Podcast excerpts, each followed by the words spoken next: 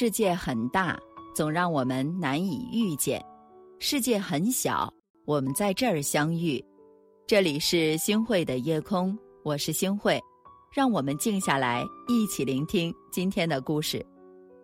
胡适曾经说：“世间最可恶的事儿，莫过于一张生气的脸；世间最下流的事儿，莫过于把生气的脸摆给旁人看，这比打骂更难受。”是的。每个人都有脾气，发出来那是本能，压下去就是修养了。经常生气容易伤身，还容易败坏亲密关系。人生在世不要生气，拥有一个好脾气才是人生最大的福报。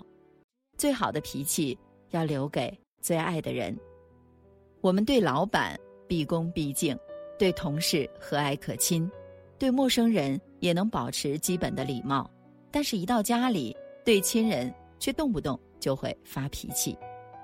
周国平说：“对亲人的挑剔是本能，但克服本能，做到对亲近的人不发脾气，是一种教养。”亲人之间有着太多的要求，太多的挑剔，稍不顺意就会大发雷霆；家人之间血脉相连，无论如何发脾气，他们都会原谅的。所以我们越发肆无忌惮。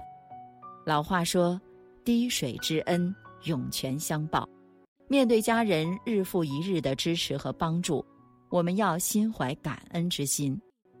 想想父母这么多年的不容易，想想是谁辛苦养育你长大，心头再大的火气也不能乱发脾气，有话要好好说。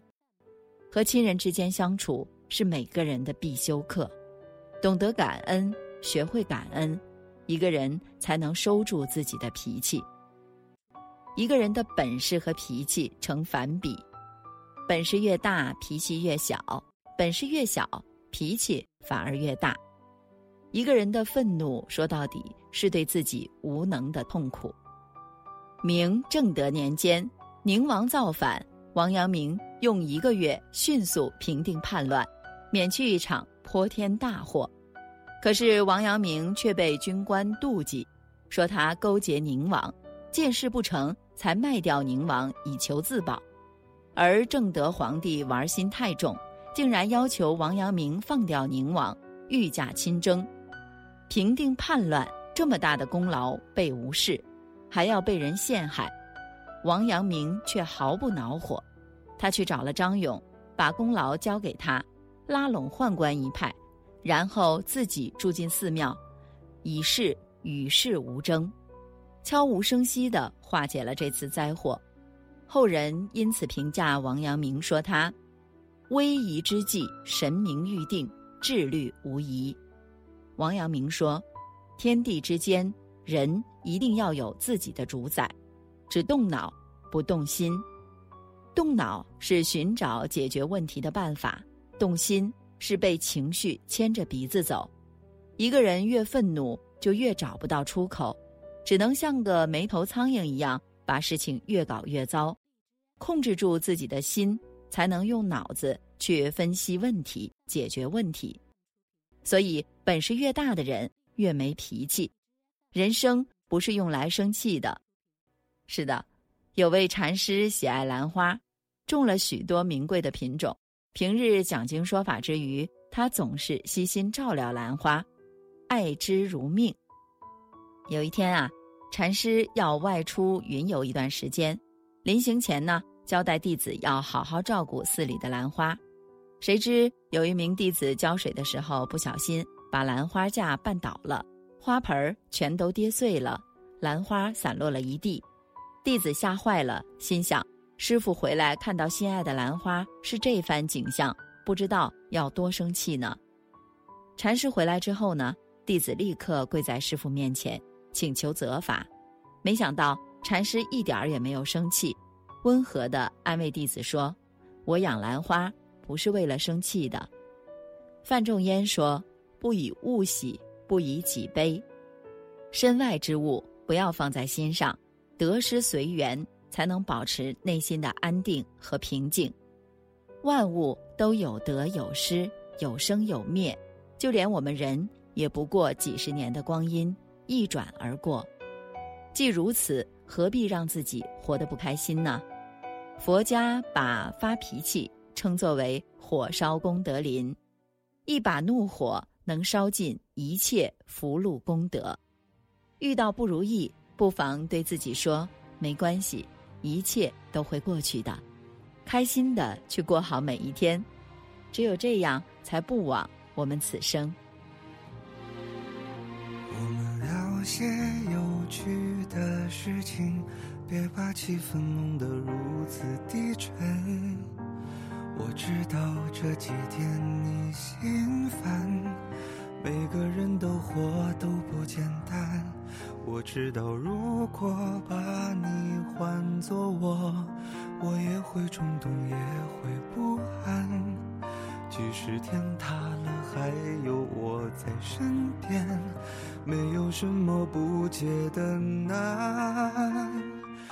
外面纷纷扰扰，里面乱乱糟糟，我们别再闹了。这个冬天依然很冷了，我们靠在一起好吗？感谢您的收听，我是星慧。如果您喜欢星慧的节目，请您将我们的节目转发出去，让更多的朋友走进我们的夜空。每天晚上，我都会在星慧的夜空里和您说晚安，晚安，好梦。我知道这几天你心烦，每个人的活都不简单。外面纷纷扰扰，里面乱乱糟糟，我们别再闹了。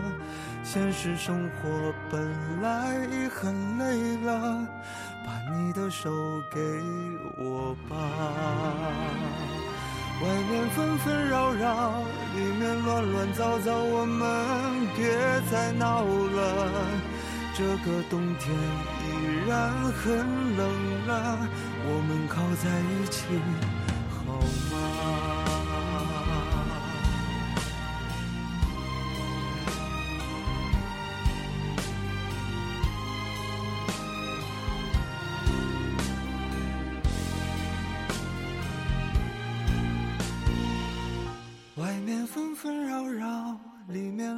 乱乱糟糟，我们别再闹了。这个冬天依然很冷了，我们靠在一起好吗？外面纷纷扰扰，里面乱乱糟糟，我们别再闹了。现实生活本来已很累了，把你的手给我。天依然很冷让我们。靠在一起，好吗？